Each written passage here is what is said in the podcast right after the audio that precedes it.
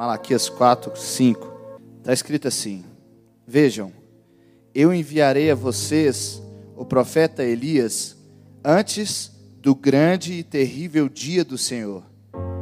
Ele fará com que os corações dos pais se voltem para os seus filhos e o coração dos filhos para os seus pais. Do contrário, eu virei e castigarei a terra com maldição. Amém.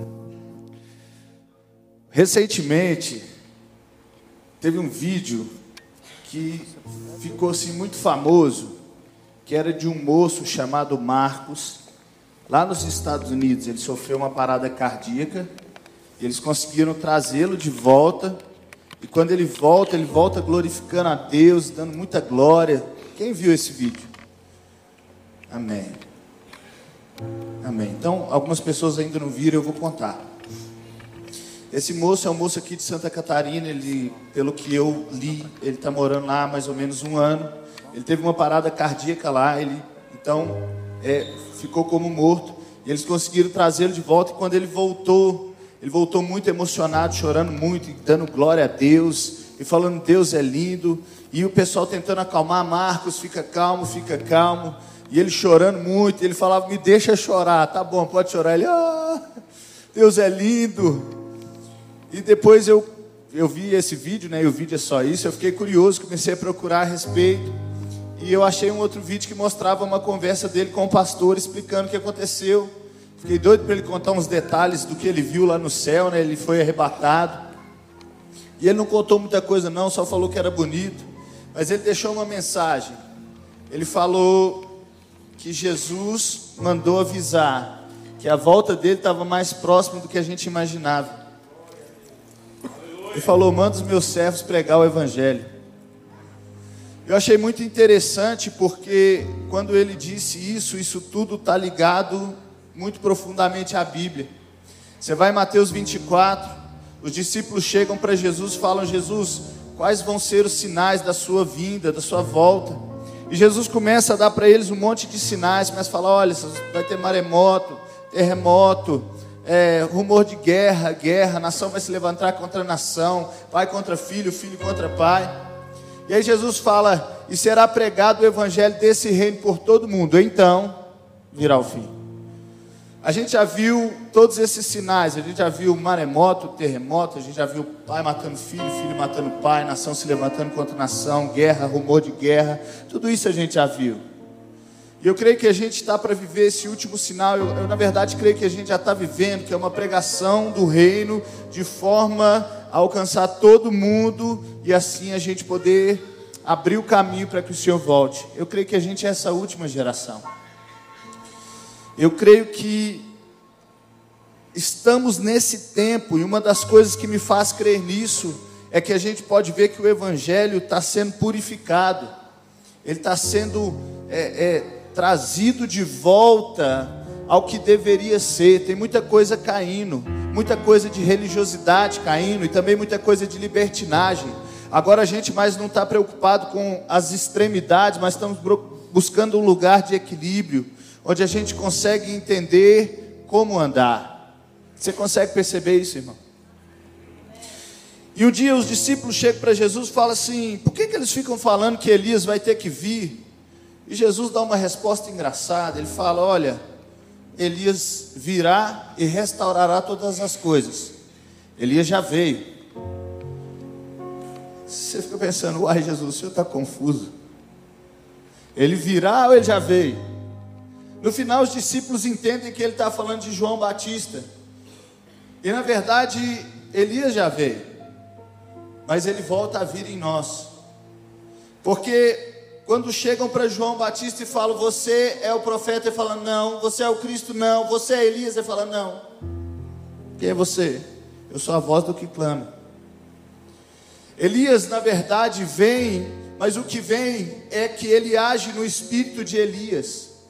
O espírito que estava sobre Elias, que é o Espírito Santo. Agora, o espírito que estava sobre Elias está sobre João Batista. E eles estão andando alinhados numa mesma direção. E esse espírito hoje está dentro de nós. Eu li isso no Take Risk, o livro. Foi muito impactante para mim, é algo que mudou o meu pensamento. Você está aqui como a geração de Elias. Nós estamos aqui porque nós somos a geração que vai preparar o caminho para a volta de Cristo.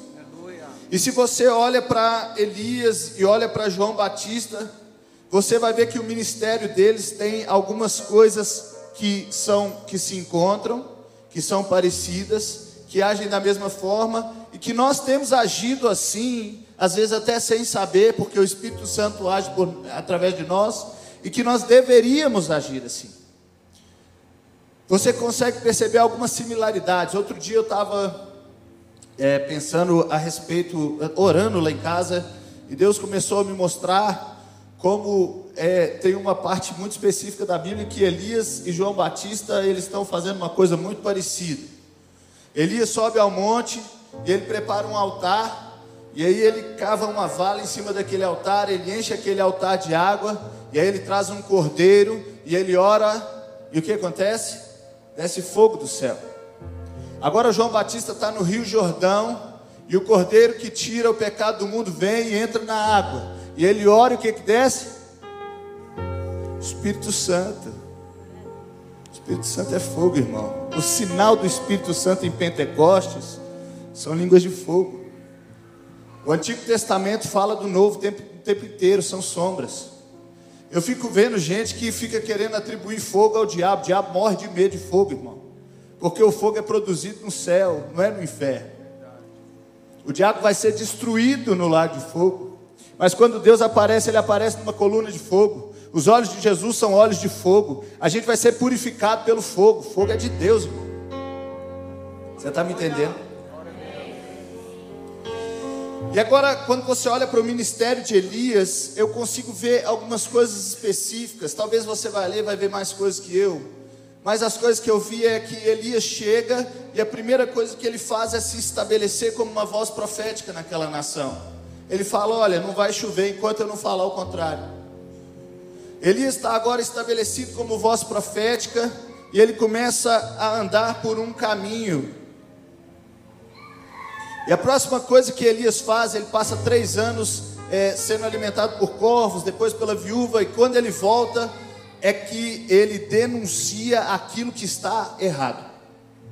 Ele começa a falar: vocês vão ficar aí entre dois pensamentos. Se Deus é o Senhor, adorem a Ele, mas se Baal é o Senhor, adorem a Ele. Olha, vocês estão fazendo errado. A política está toda corrompida nesse lugar, a adoração está toda torta. Nós somos o povo, o, o povo do Senhor, e Ele está ali denunciando o, o mal, o erro. Mas denunciar o erro não é suficiente, aí ele precisa estabelecer o correto. Quando Elias vai é, construir aquele altar, ele, ele toma algumas atitudes muito específicas. Ele pega 12 pedras, ele junta as pedras, ele diz: Seu nome será Israel. Ele está falando: Olha, nós precisamos ser um povo, nós precisamos nos unir no mesmo lugar. Então ele começa, ele restabelece a adoração ao Senhor. Eu ouvi o Nilson falando, Nilson Júnior do Mevan, que mais importante do que denunciar o que é errado é estabelecer o que é correto. Deus sempre trabalha com modelo. Ele chega para Moisés e fala: faça de acordo com o modelo. Depois ele chega para Davi, ele entrega o um modelo. Depois ele pega Jesus e Jesus é o modelo. Ele sempre está trabalhando com o modelo. A denúncia do que é errado é preciso, mas é preciso também estabelecer o que é correto, porque alguém vai precisar olhar para um modelo e seguir um modelo. Encontrei Davi, homem segundo meu coração, agora ele, agora ele é estabelecido como um modelo. Você não foi fiel a mim como foi seu pai Davi. Segue o modelo. Deus quer te estabelecer, Deus quer estabelecer a nossa geração, Deus quer nos estabelecer como modelos. Depois que isso acontece, ele foge, ele fica numa caverna e Deus fala com ele: volta lá. Você vai ungir Azael, rei da Síria e vai ungir Jeú, rei de Israel. Agora ele começa a tocar a fibra moral. Ele começa a tocar agora a fibra moral daquele lugar. Você consegue perceber isso acontecendo no nosso meio, irmão? Você consegue perceber o que está acontecendo é, no, com corrupção?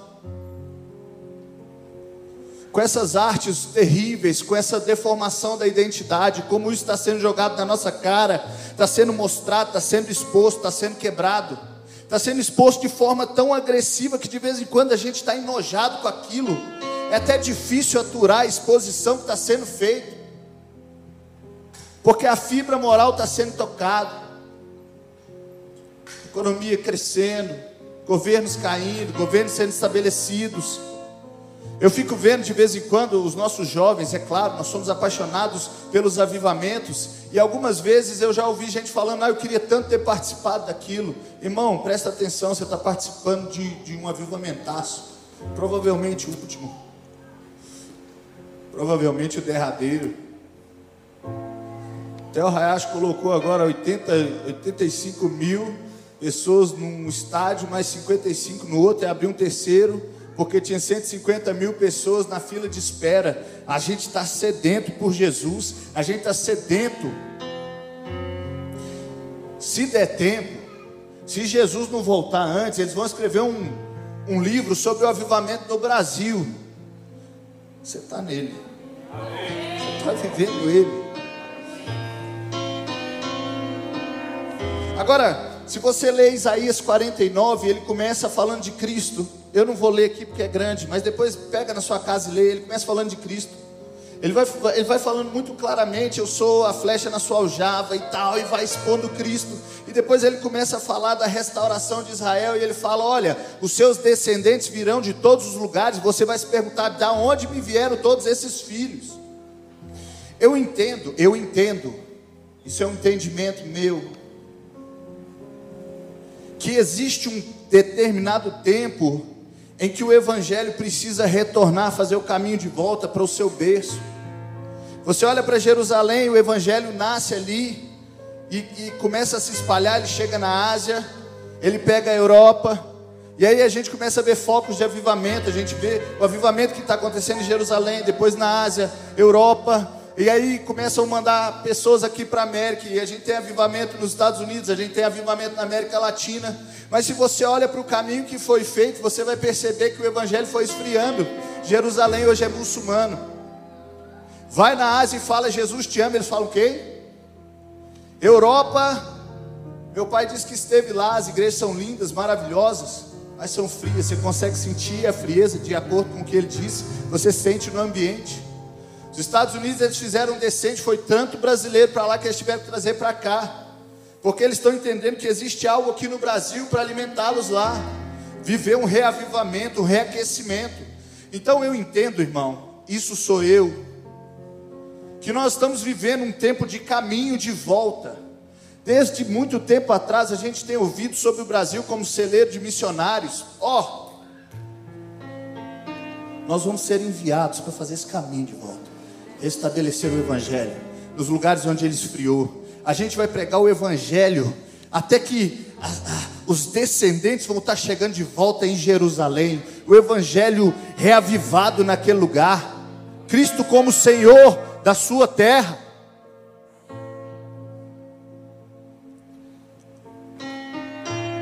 Você olha para João Batista, ah, perdão, esqueci uma coisa. Então ele toca a fibra moral. E por último ele fala: unge Eliseu. Ele agora cria uma geração que vem depois.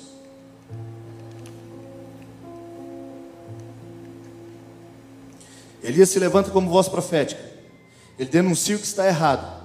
Ele restabelece a adoração correta. Ele toca a fibra moral. E ele produz um legado geracional. É sobre isso que eu estou querendo falar sobre hoje sobre um legado geracional, sobre a gente entender que isso aqui é muito além do que a gente está fazendo e que a gente é só um ponto de passagem, que nós somos ligação entre gerações. Agora você olha para João Batista, ele faz a mesma coisa. João Batista, quando ele vai nascer, acontece tanta coisa em volta dele, tantos sinais, que a frase que fica no ar é: O que será desse menino? Ele já está estabelecido, todo mundo está entendendo, cara, tem alguma coisa diferente nesse menino.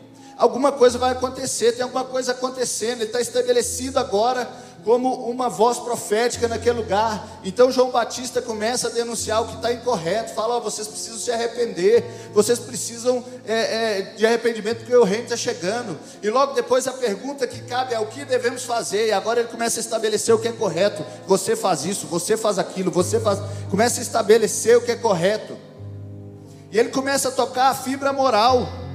O que era forte, o que era forte naquela época era a, a, a, o, a política de Roma e as, as, sinagogas e os judeus. Ele começa a tocar esses caras, ele está incomodando aquilo.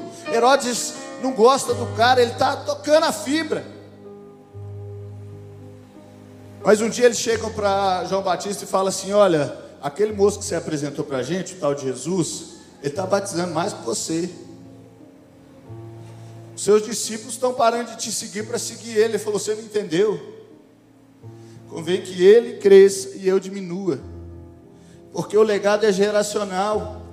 Eu, precisa, eu precisava gerar. Eu sou a voz do que clama, eu sou aquele que abre o caminho. Eu estava preparando o caminho para ele. Irmão, toda vez que você se entende como uma pessoa que é geracional, você vai se preparar para deixar alguém que é maior que você. Aleluia. Eliseu pediu o dobro da porção do Espírito, recebeu. Não preciso nem comparar João Batista com Jesus. Agora, o que acontece é que tem uma coisa que fica muito clara: gerações diferentes estão andando para uma mesma direção. Isabel era estéril e era idosa. Maria era virgem e menina. Mas o que estava sendo produzido na geração passada abria caminho para o que estava sendo gerado na geração futura. O que estava sendo gerado em Isabel, a senhora, a idosa, era o que abriria caminho para o que estava sendo gerado em Maria, a menina. O que está sendo gerado nos nossos pais aqui, nessa casa, o que está sendo gerado aqui nos nossos é, idosos, e não entendam idosos agora como, entendam como anciãos, como pessoas que estão aqui com paternidade para nos estabelecer, para nos ensinar, Ele está abrindo o caminho para o que está sendo gerado em você. Aleluia. A gente precisa entender que há conexão. Agora, precisamos entender que nem sempre o chamado é o mesmo. Jesus falou: veio João Batista e não comia nada. Vocês falaram que era endemoniado. Eu como de tudo, vocês me chamam de beberrão com milão. Mas olha para a obra, porque está aqui, ó, está mostrando quem nós somos. De vez em quando a gente fica pensando que todo mundo, irmão, eu já pensei isso.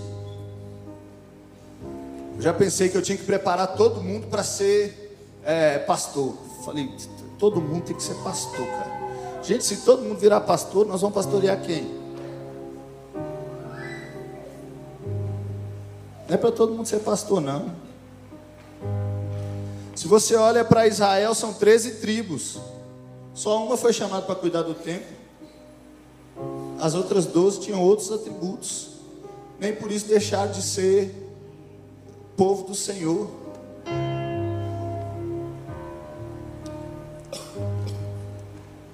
E eu fico pensando em João Batista, porque João Batista, irmão, e Zacarias, porque Zacarias, ele era sacerdote. Aí o Zacarias está passando por todo aquele pro, pro, processo, ele entra no templo, o anjo aparece, fala que ele vai ter o filho, enfim, ele passa por todo aquele processo, e no final de tudo, ele que era mudo, escreve lá na plaquinha João, fala, profetiza, e aí o pessoal fala: o que será desse menino? Eu fico imaginando a expectativa dentro do coração de Zacarias. Esse cara vai ser um sacerdote top. Ele vai ser chamado para pregar na sinagoga tudo. Meu Deus. Ele não vai parar num lugar. Ah, rapaz, é perigoso esse cara ser chamado lá para Jerusalém, para ficar no templo. Ele vai ser top. João Batista mete uma roupa de pelo, um cinto de couro, vai para o deserto comer gafanhoto, irmão.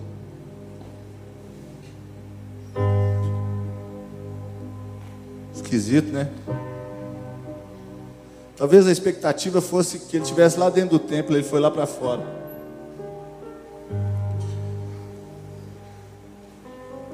E agora Zacarias precisa ter discernimento, porque o moço era esquisito. Olha para o seu lado aí, irmão. Os, os, os mais velhos, olha para os jovens aí. Esquisito, né?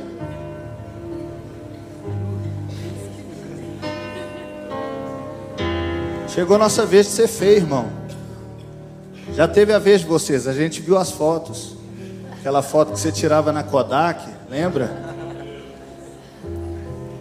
Tinha um penteado que usava que era uma franjinha com o cabelinho curtinho. E aí as mulheres é, tinham cabelo assim, não tinha esse tratamento que tem hoje, irmão. Aí ficava igual um poodlezinho. Já viu essa foto? Vocês já foram feios, agora é nossa vez, irmão. Um dia nós vamos olhar para nossa foto e falar, misericórdia, o que, que eu estava arrumando? Mas o que importava ali não era a aparência, era o coração. O coração de João Batista e o de Jesus. E o de Zacarias também, eles estavam alinhados no mesmo propósito. E eu queria falar sobre o que está escrito em Malaquias. Ele fala: Eu enviarei para vocês o profeta Elias antes do grande e terrível dia do Senhor. Olha que interessante. Antes do grande e terrível dia do Senhor. Está falando muito claramente que é da volta. E ele falar com que os corações dos pais se voltem para os seus filhos e os corações dos filhos para os seu, seus pais. Do contrário, eu virei e castigarei a terra com maldição. Uma das coisas mais terríveis que pode haver são corações que não estão voltados um para o outro. Eu queria falar primeiro sobre corações de pais que não se voltaram, que não se converteram para os seus filhos. E agora eu não estou falando só de paternidade biológica, mas estou falando de paternidade espiritual, estou falando de gerações diferentes dentro da mesma igreja. Corações que não estão voltados um para o outro. Se você for em 2 Reis 20, depois você lê.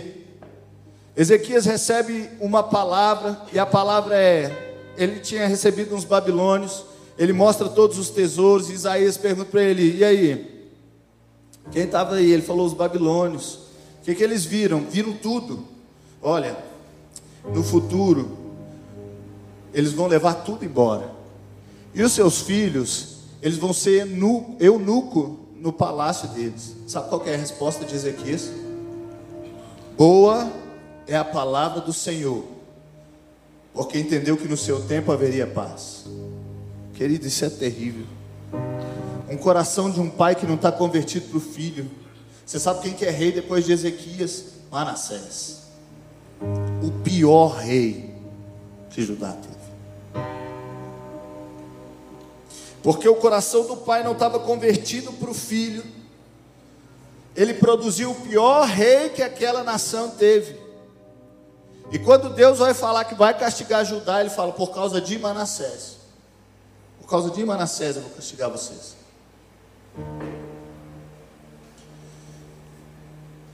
Eu vou te contar algumas coisas aqui. Eu pedi permissão para meu pai. Segura na cadeira aí. Quando meu pai se casou, com dois meses a minha mãe ficou grávida. E o meu pai me rejeitou. Porque ele achava que eu ia mudar o corpo da minha mãe, porque achava que a amamentação ia mudar o corpo dela, a gravidez. Claro, irmão, quem quer casar e ficar grávido com dois meses, a gente quer curtir um pouco, viajar, não é verdade? Eu pelo menos penso assim. Tem gente que gosta demais.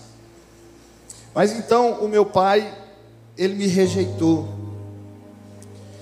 E o diabo produziu entre nós dois uma separação muito pesada. Eu ia brincar com meu pai, eu machucava meu pai todas as vezes. Eu quebrava muita coisa lá em casa. Eu quebrava de tudo, eu quebrava. E o meu pai tinha uma frase, ele falava, tinha que ser o Wolfgang. Tinha que ser o Wolfgang. Assistia muito Chaves. E aquilo foi produzindo uma maldição que eu quebrava mais. E o nosso relacionamento ele foi sendo destruído. E então uma vez o meu pai me pegou e me deu uma surra. E ele se arrependeu muito naquele dia, ele me deu uma surra ajeitada. Ele se arrependeu, chorou e falou: Filho, eu nunca mais vou te bater. E ele nunca mais me bateu. E eu tinha ali meus 13, 14 anos, eu estava entrando para a adolescência. Então agora eu estava para viver aquela fase mais difícil e não apanhava, irmão. Falei, uau, agora ficou bom. Meu pai conheceu o pastor Eibe e o pastor Eibe começou a fazer um trabalho de discipulado com ele, transformar a vida dele. Meu pai virou outra pessoa. Irmão, meu pai não é uma pessoa melhorada, meu pai é outra pessoa. Ele é outra pessoa. E agora meu pai começou a querer me ouvir. Só que o que aconteceu? Estava tarde. Já não dava mais tempo. E agora o pai que tinha me rejeitado, eu rejeitei. Eu vou parar aqui e a gente volta. Mas continuando sobre corações de pais aos filhos, para a gente de filhos aos pais. Um dia Deus chega para Abraão e fala, Gênesis 15, 1. Algum tempo depois o Senhor falou a Abraão em uma visão, ele disse: Não tenha medo, Abraão, pois eu serei seu escudo, sua recompensa será muito grande. E Abraão, porém, respondeu: O Senhor soberano, de que me adianta todas as tuas bênçãos se eu nem mesmo tenho um filho? Uma vez que não me deste filhos, Eliezer de Damasco serve em minha casa herdará toda a minha riqueza. Não me deste nenhum descendente próprio, e por isso um dos meus servos será o meu herdeiro. Para para pensar. Sabe quando você está na igreja orando, e aí você fala, Deus fala comigo, fala comigo, aí vem um profeta e solta a sua oração. Você lembra? Sabe quando isso acontece? Quem sabe? Quem não sabe, irmão, misericórdia, vou mandar uns profetas aí para vocês. E aí ele fala a sua oração toda para você, e você sai aleluia, você sai tão feliz. Agora não tem um profeta falando com Abraão, é o próprio Deus que apareceu para ele em sonho, o próprio Deus. Imagina isso. O próprio Deus aparece para ele e fala assim: "Não fica preocupado, eu vou ser seu escudo e a sua bênção vai ser muito grande". Sabe qual é a resposta de Abraão? Do que que me adianta todas as suas bênçãos? Folgado, né? Eu não tenho filho. Você sabe o que significa Abraão? Abraão significa pai das alturas. Como diz meu pai, um nome muito bonito, mas que não dá propósito. Mas depois Deus muda o nome dele para Abraão, pai de muitos filhos. Eu estava conversando com o pastor Paulo e ele leu aquela Bíblia cronológica. E a Bíblia, em vez de começar no princípio, Deus criou os céus e a terra, ela começa no princípio, era o Verbo. E ela vem contando tudo de, em ordem cronológica. E ele disse que estava lendo aquela Bíblia, ele descobriu que Jó e Abraão eram contemporâneos, eles viveram no mesmo tempo. Agora, o diabo chega para Deus e ele fala: Você viu meu servo Jó, ele é justo e fiel. Sabe, tinha um homem na terra justo que Deus estava se gabando dele. Mas não foi ele que foi escolhido para ser o pai da nação.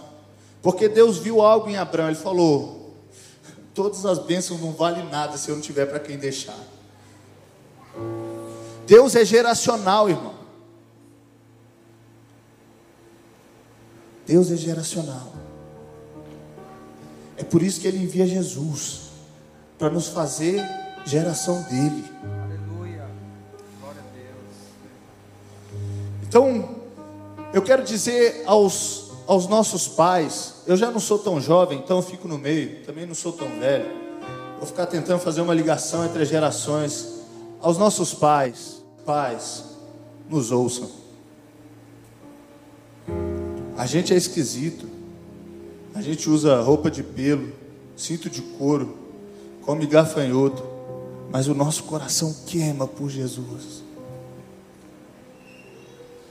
A gente está tentando ir para o mesmo lugar, aquele caminho que o Senhor nos ensinou. Nós estamos tentando seguir Ele. É um pouco diferente. Nos ouça, pais.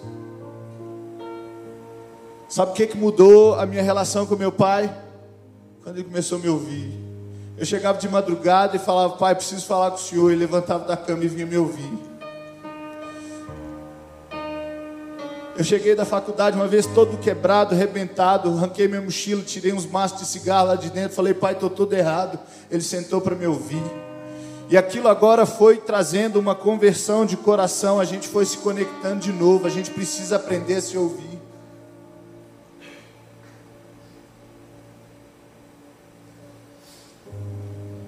Eu vi pais tirando filhos da igreja, irmão. Para que isso tudo, meu filho? Vai viver a sua vida. Meu Deus. Deixa o seu filho enfiar a cara nesse negócio. Deixa ele entrar fundo nesse negócio. Porque está produzindo alguma coisa nele. Pais, ouça os seus filhos. Às vezes você não está entendendo, às vezes é um pouco esquisito, é diferente do seu. Mas nos ouça. E agora eu queria falar para os filhos, para os nossos jovens. Robão recebe um reino, doze tribos, treze na verdade. E aí o povo chega para ele e fala assim: Olha, o seu pai foi muito pesado. Seu pai cobrou imposto muito alto, tá vendo esse monte de coisa que ele construiu, esses templos maravilhosos, saiu do nosso bolso. Vai mais leve. A gente está precisando de um descanso. Então Roboão chega nos idosos, nos anciãos, nos cabecinha branca. Ele pergunta: o que, que vocês acham? Ele fala: se você responder favoravelmente a esse povo, eles vão ser seu para sempre. E está escrito que Roboão desprezou o conselho. Deixa eu te explicar um negócio. Roboão não tinha um segundo ainda. Ele desprezou antes de ouvir. Ele desprezou antes de ter outro. É porque ele estava procurando alguém que falasse a linguagem dele. Ele queria ouvir uma resposta de acordo com o coração, porque o desprezo foi antes de ouvir o outro. Jovens, a gente despreza porque eles não falam segundo o nosso coração, segundo as nossas paixões. Mas tem sabedoria ali. Tem sabedoria nessa geração. Tem sabedoria nos nossos pais espirituais. Tem sabedoria nos nossos pais biológicos. E agora Roboão chega lá naqueles jovens e eles falam: ah, cara, fala que o seu dedo mindinho é mais grosso que o lombo dele, que ele chicoteou com chicote, você vai chicotear com o escorpião. E ele perde ali dez tribos. Porque não soube se estabelecer no conselho dos anciãos. Não conseguiu se estabelecer. Uma coisa terrível que pode acontecer é você achar que sabe demais. Jovem, a gente não sabe nada. Eu fiz um propósito comigo mesmo. Falei, vou tatuar só quando eu tiver 21 anos de idade, que eu vou estar é, maduro o suficiente, né? Irmão, muda demais. Já mudei minha cabeça toda. Todo lugar que eu pus um piercing ficou uma marca. A marca é para sempre. O piercing eu joguei fora, mas a marca está aqui, irmão. Sabe como é que eu tirei meu piercing da língua? Engoli ele de noite. Falei, vou usar esse tema não.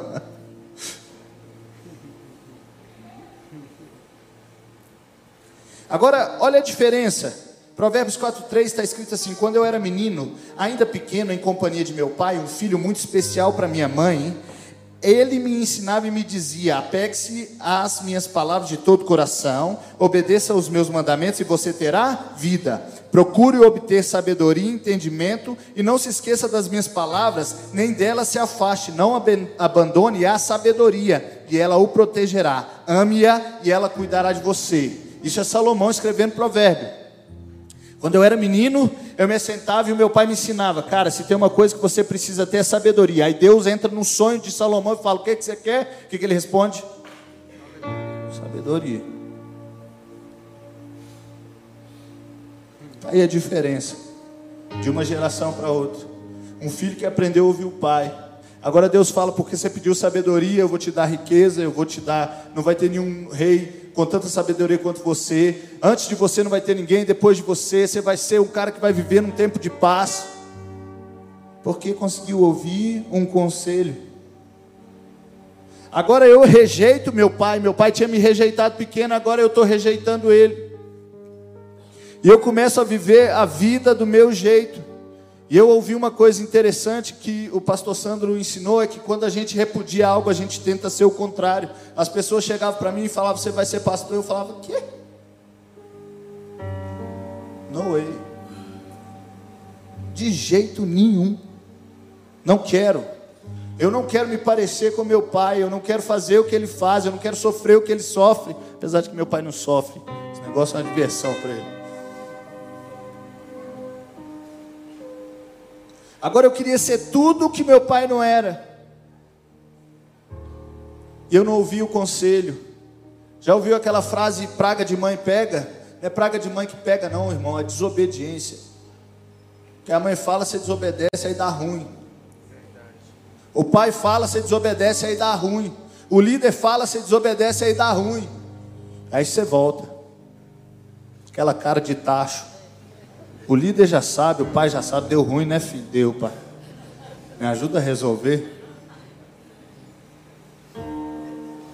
O nosso coração precisa estar convertido para os nossos pais,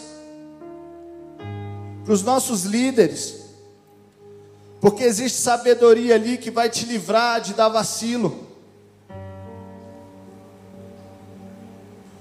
De vez em quando a gente acha que os nossos pais são religiosos, deixa eu te falar. Eles estão te protegendo de uma liberdade que vai te levar para um lugar péssimo, assim como eu fui.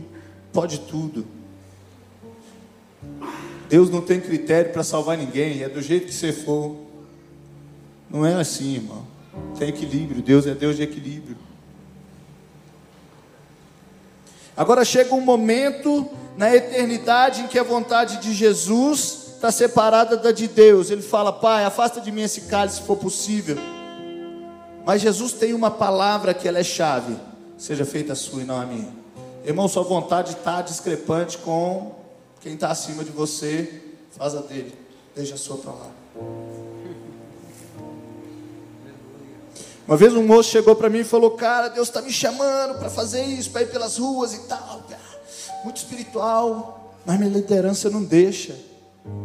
Falei, então não faça. Mas mesmo com Deus falando comigo, eu falei, Deus vai falar contra a sua liderança. Você acha que nosso Deus é um Deus de desordem? Você sabia que Satanás se disfarça de anjo de luz? Cuidado, você pode estar ouvindo o outro.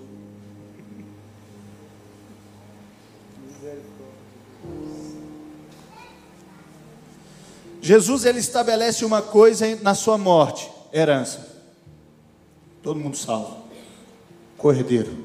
Agora vocês podem ser filho. Mas em vida, ele estabelece legado. Fala: se quiser ser meu discípulo, faz igual eu fiz. Herança a gente recebe em morte, legado a gente recebe em vida. Como diz o pastor Sandro, herança é só ser filho, legado tem que estar na casa do pai. Tem que estar debaixo do mesmo teto, porque aí o pai fala aquela aquela frase: Enquanto você estiver debaixo do meu teto, são as minhas regras. Eu estava passando outro dia na rua e eu vi uma igreja bem pequenininha, um corredorzinho assim, e um pastor fazendo louvor sozinho, microfone fazendo louvor. Ali dentro da igreja talvez umas 20 cadeiras, e ali dentro talvez umas 10 pessoas, algumas lá fora, e eles fazendo louvor no gogó e nas palmas. E eu cheguei e era na rua ali da igreja do Tirol. Eu cheguei na igreja do Tirol e tava a gente pintou de preto, tinha som, tinha cadeira, tinha gente e, e tinha é, grupo de louvor e tal. E eu fiquei olhando para aquele monte de coisa, fiquei falando Deus, por quê? Eu sei que o senhor está lá com aquele pastor do mesmo jeito. Por que, que aqui está assim? Eu falei, é porque você está construindo sobre a estrutura de outro.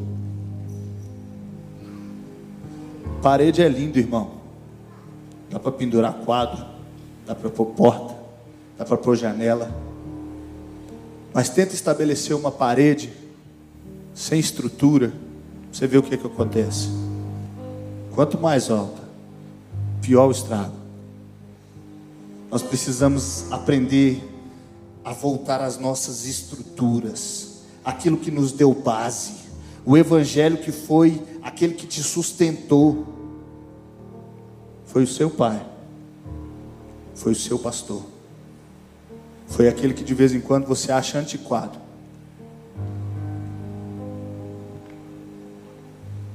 O Evangelho só chegou até você para você poder viver o seu propósito, para você se encontrar em Cristo, porque um dia alguém estabeleceu um marco. Sabe o que está escrito sobre o mestre da lei? Quando o mestre da lei se converte, ele tira do seu tesouro coisas velhas e coisas, coisas novas precisam estar enlaçadas em coisas antigas. Surgiu uma coisa nova, ela não tem ligação com o que é antigo, irmão, fica esquisito. Só tem o Novo Testamento porque tem o Antigo, eles precisam estar ligados.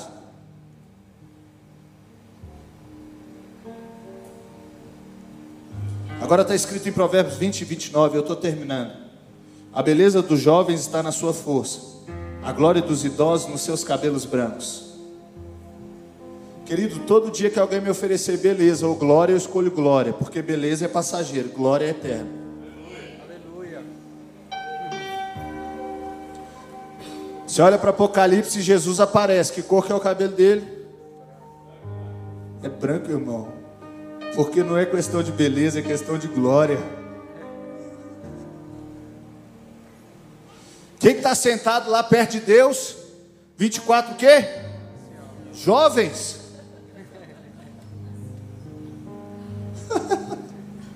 24 anciãos. Quando Deus entra no conselho, quem está lá é ancião. A gente precisa aprender desses caras. A gente precisa voltar a admirar esses caras. Porque eles são toda a estrutura e base que nos sustentam hoje. Sustentam esse avivamento. Sustentam o que estamos vivendo. Sustentam a possibilidade de irmos além. Sustentam a, a, a geração que produz a volta. A gente precisa honrar esses caras. Queria chamar o Lidinho para a gente cantar uma música.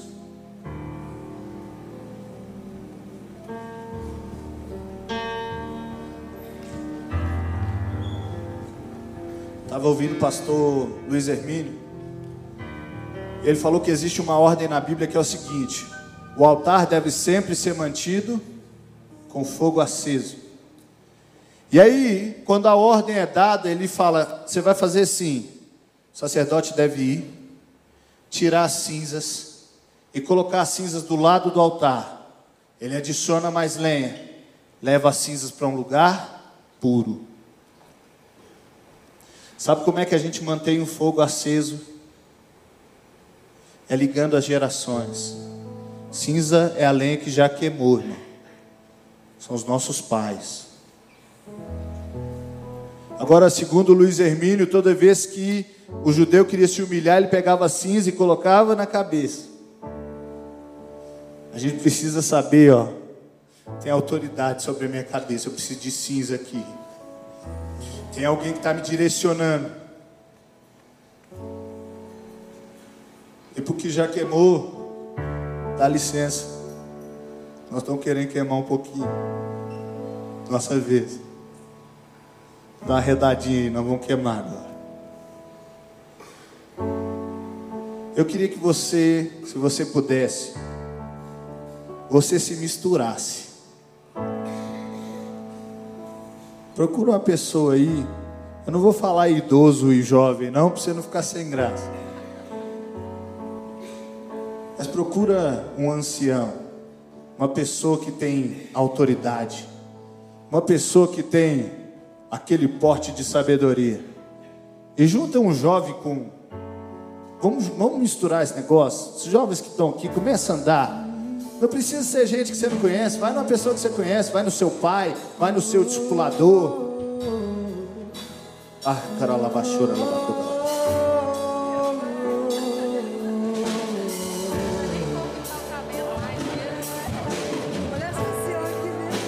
eu não vou parar.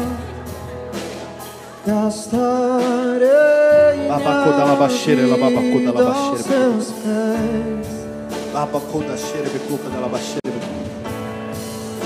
Eu não vou parar. Gastarei minha vida. Agora, os mais velhos começam a impor as mãos sobre os mais novos. Começa a orar por eles e declarar uma bênção geracional, um legado espiritual sendo estabelecido. O que Deus te entregou como chamado, como propósito, você vai começar agora a entregar para gerações que vêm à frente. Sabe? Na corrida de bastões,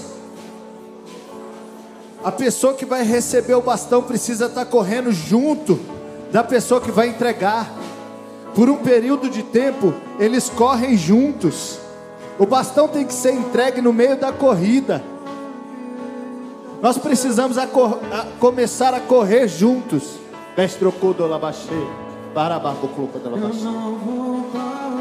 Labaxeira, E os jovens agora começam a orar pela sua liderança. Começa a tomar posse do que eles estão declarando sobre vocês. E começa a receber dessa bênção. E começa a se colocar numa posição de humilhação. Fala, meu Deus, eu vou receber dessas autoridades.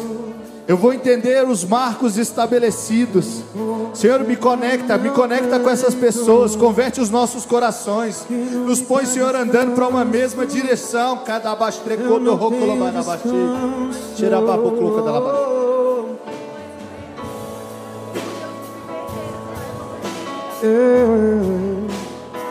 que não me dá descanso. Eu não tenho descanso. Deixa queimar, deixa queimar. Deixa queimar, deixa queimar. Deixa queimar, deixa queimar. Oh, deixa queimar, deixa queimar.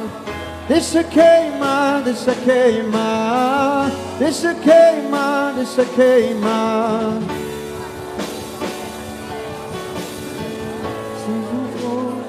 Um dia, Deus dá uma ordem a Abraão. Fala, leva o seu filho para o monte. Abraão obedientemente ao bar do jumento e começa a ir para sacrificar o filho dele. Ali estava toda a esperança, todo o legado, a promessa era para aquele menino. Ele tentou fazer por Ismael, mas Deus falou: não, vai ser por Isaac. E Abraão, mesmo assim, está levando ele para o monte. E é interessante que a gente precisa entender isso como pais. A gente precisa entender que o filho não é nosso, é dele. E devolver para ele. Agora, interessante também é uma coisa que eu aprendi com o pastor Sandro. É que Abraão tinha mais de 100 anos. E que Isaac ali tinha uns 16, 17. E agora diz que Abraão amarrou Isaac. Como é que amarra um menino de 17 anos com 100, irmão? O menino teve que deixar ser amarrado. Como é que pega um menino desse e põe para ser sacrificado? Se Isaac dá o pinote ali e sai correndo, ninguém pegava ele. Mas o filho tinha um coração convertido ao pai, estava entendendo que aquilo, por mais esquisito, por mais estranho que era, você vai me matar, pai? Ele falou: Eu vou obedecer. A gente precisa disso, de obediência radical, de obediência quando parece que está dando tudo ruim, mas meu pai está me matando.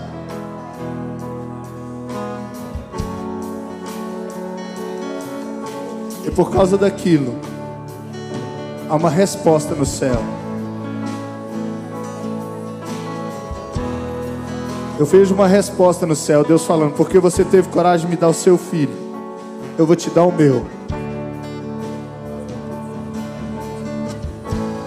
Senhor, que nós sejamos como Abraão e Isaac, pais geracionais, filhos obedientes.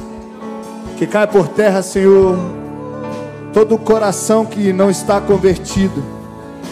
Senhor, que tudo que é externo, tudo que é exterior, Pai, não seja empecilho para que os nossos corações se voltem uns para os outros. Senhor, que os pais saibam ouvir os seus filhos, amar os seus filhos. Que os filhos saibam ouvir os seus pais, obedecê-los, respeitá-los. Que haja, Senhor, conversão de corações nessa noite, Senhor. Que as gerações estejam estabelecidas, Senhor, no mesmo propósito. Te trazer, trazer a sua volta. Pregar o teu evangelho. Conquistar esse mundo em o nome de Jesus. Amém, seu bocodá. Deixa